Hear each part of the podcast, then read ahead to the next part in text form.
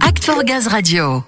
À l'occasion du Salon des maires et des collectivités locales, Frédéric Martin, directeur général délégué de GRDF, et Jean Foyer, PDG de la start-up Keros Énergie, ont signé une convention de partenariat. Keros a donc fait le pari de produire du gaz renouvelable à partir de chanvre. Ce gaz vert produit dans la Sarthe sera désormais injecté dans le réseau gazier du Mans Ludo. Son PDG Jean Foyer nous en dit plus au micro de Samuel. Jean Foyer, bienvenue. On va parler de Kéros Énergie et de votre expérimentation. En quoi la technologie que vous avez retenue est innovante? En fait, l'innovation, clairement, c'est la gazéification de biomasse agricole. La gazéification, ça existe depuis 150 ans. Il n'y a rien d'innovant dans la gazéification. Les usines à gaz de nos grands-parents, c'est déjà de la gazéification. Sauf que ça produisait un gaz avec du charbon, hein, beaucoup, hein, qui était très sale, très polluant et très émetteur de CO2. Et donc moi en fait je me suis dit mais l'idée c'est de faire du gaz vert et répondre à des enjeux agricoles.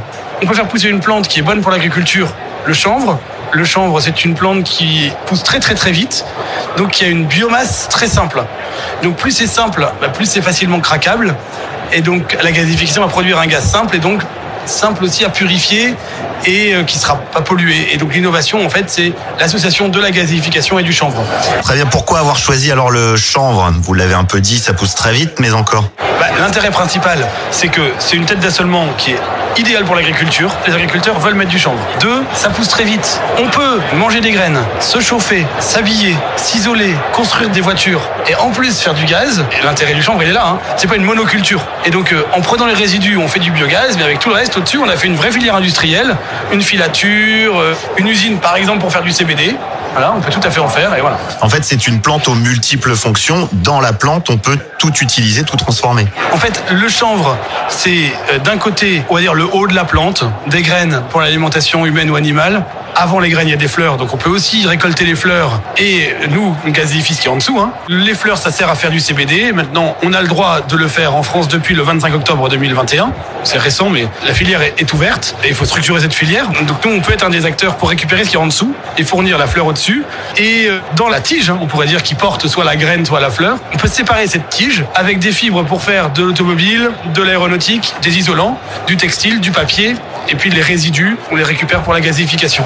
Oui, le biogaz, c'est finalement une des utilisations du chanvre en fin de chaîne. Son utilisation est multiple, mais là, vous, vous vous concentrez sur le recyclage des résidus. En fait, on est en bout de course. hein. C'est-à-dire que si on imagine toute la filière, hein, on voit le haut de la plante, la fibre, la partie noble, on pourrait dire du chanvre. Nous, on s'occupe des déchets, on s'occupe du résidu. Mais s'il n'y a pas de débouché pour le résidu, on peut pas s'occuper du dessus. L'agriculteur ne peut pas, par exemple, vendre ses fleurs et ne pas s'occuper de la tige. C'est pas possible. Parce que la tige de chanvre est trop dure et se décompose pas dans le sol. Donc il faut un débouché pour la tige. Nous, on dit, bah, on est là pour le déboucher. C'est de l'économie circulaire, complète.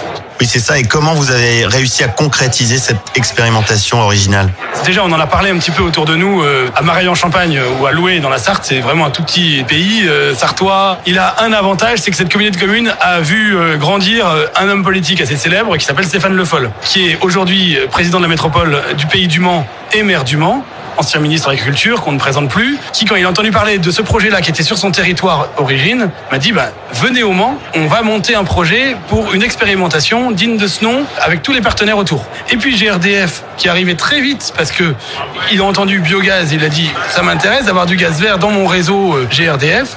Et aujourd'hui, euh, c'est une des pierres importantes, hein, c'est le contrat d'injection.